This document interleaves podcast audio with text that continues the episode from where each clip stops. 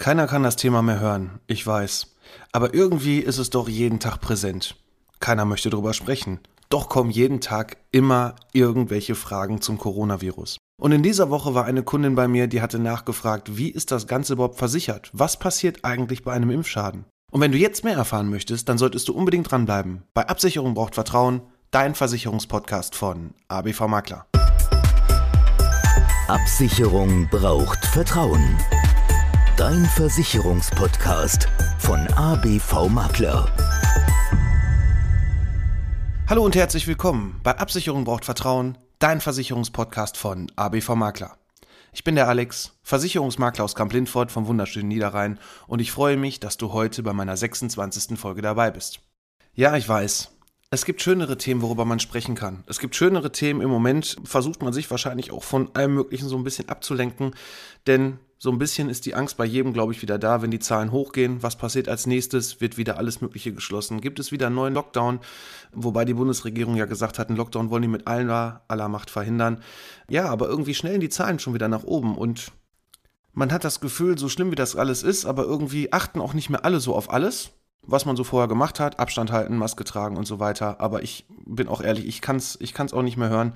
Und vor allem, wenn man auch in seinem eigenen Bekanntenkreis, ja, ich sag mal, auch wirklich verschont geblieben ist, dann ist das alles sehr schwer zu begreifen. Aber ich kenne auch im erweiterten Bekanntenkreis den einen oder anderen, beziehungsweise die eine oder andere Geschichte, wo wirklich jemand ganz schwer an Corona erkrankt ist. Und deswegen sollte man sich das auch immer vor Augen führen, solange wir da noch nicht richtig dagegen auch einen Impfstoff haben und so weiter und das Ganze im Griff haben, sollten wir uns doch doch wirklich auch tun, nichts daran halten, was wir da auch so aufgetragen bekommen. Klar, im privaten Bereich, im kleinen Kreis, wenn wir in kleinen Gruppen sind.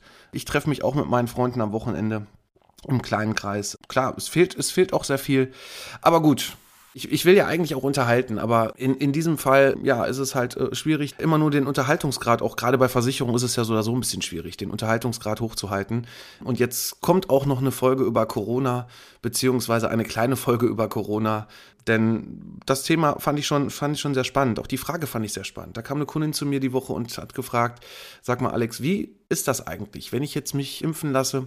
Und dann bleiben da irgendwelche Schäden. Kann man das eigentlich versichern? Wie bin ich da überhaupt abgesichert? Und ich kann erstmal generell sagen, ja, es gibt Versicherungsschutz. Es gibt Versicherungsschutz, gerade nach den Impfschäden in der Unfallversicherung, aber, und ähm, jetzt kommt das große Aber, es gibt viele Unfallversicherungen, die werben zwar damit, dass Impfschäden versichert sind, man muss aber immer ins Kleingedruckte gucken. Und da gibt es ähm, den einen oder anderen Versicherer oder die meisten Versicherer hier, die ich auch da gefunden habe, die haben eine abschließende Aufzählung. So, das heißt also, da stehen dann drin, ich weiß nicht, Masern, Windpocken etc. pp, dass man, dass man wirklich gewisse Krankheiten da drin stehen hat. Und ja, Corona ist natürlich eine neuere Geschichte, die so wahrscheinlich auch hier nicht neu aufgenommen wird. Aber wenn man hier ein Bedingungswerk hat, wo keine abschließende Aufzählung genannt ist. Und ich habe es auch gefunden bei dem, bei, bei zwei Versicherern habe ich es auch wirklich ganz klar so gelesen, wo es drin steht, dass es keine abschließende Aufzählung ist und dass es auch wirklich versichert ist. Und das ist zumindest dann schon mal ein gutes Gefühl. Ein gutes Gefühl zu haben, ja, ob man sich jetzt impfen lässt und Angst davor hat, ob Impfschäden kommen, ähm, das kann ich hier keinem nehmen.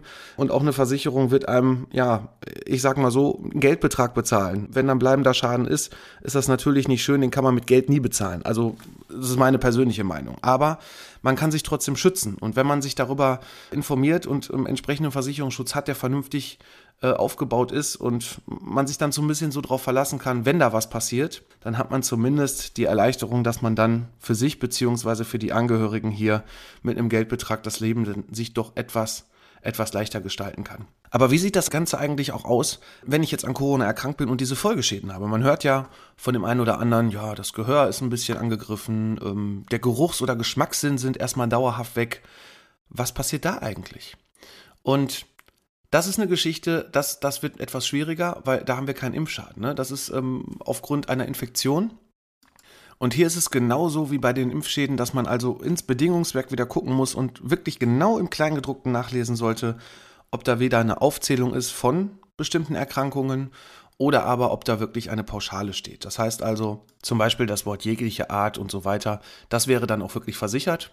Wenn du dir da unsicher bist, und du hast eine Unfallpolice und du siehst das gerade irgendwo ähm, und guckst da auch nach, hast das Kleingedruckte vorliegen, ähm, dann frag doch einfach mal bei deinem Versicherer nach oder frag deinen Berater, ob der dir da entsprechende Informationen geben kann.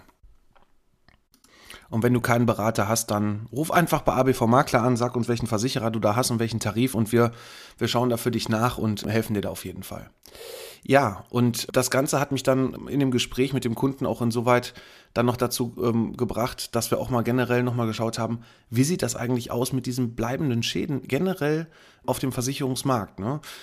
Berufsunfähigkeitsversicherung. Das ist ja auch ähm, ein spannendes Thema.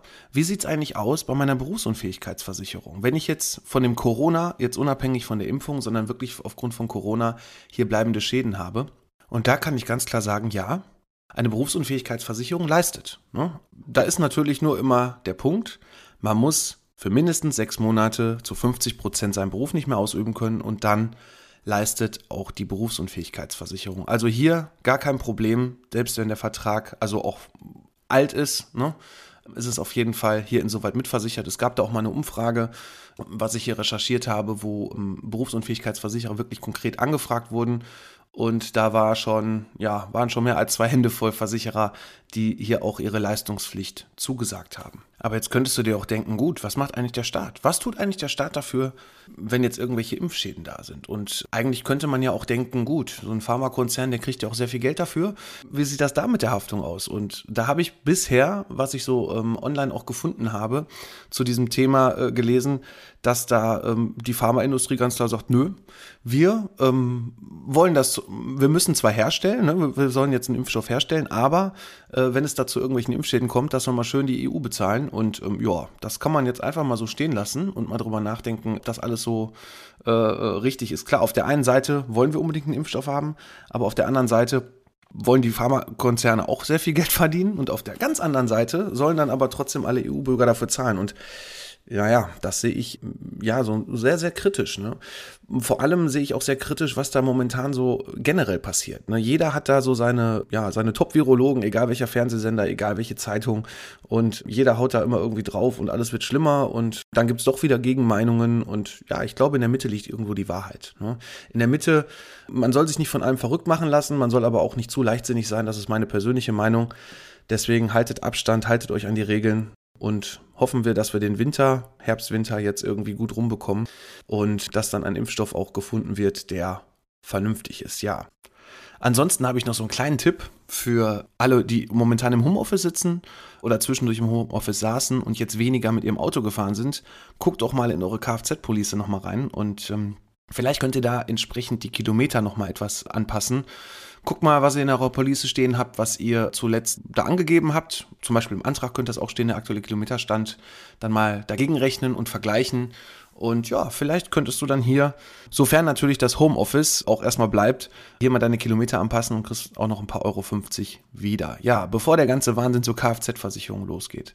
Ja, und insgesamt würde ich jetzt sagen, bleibt es heute bei einer ganz kurzen Folge, denn ich bin auch selber von dem Thema mega genervt, aber ich wollte das zumindest hier nochmal so ein bisschen minimal aufarbeiten und so ein paar, paar Sachen hier auch nochmal an euch weitergeben, bevor wieder so viele Unwahrheiten in diesem Internet äh, stehen.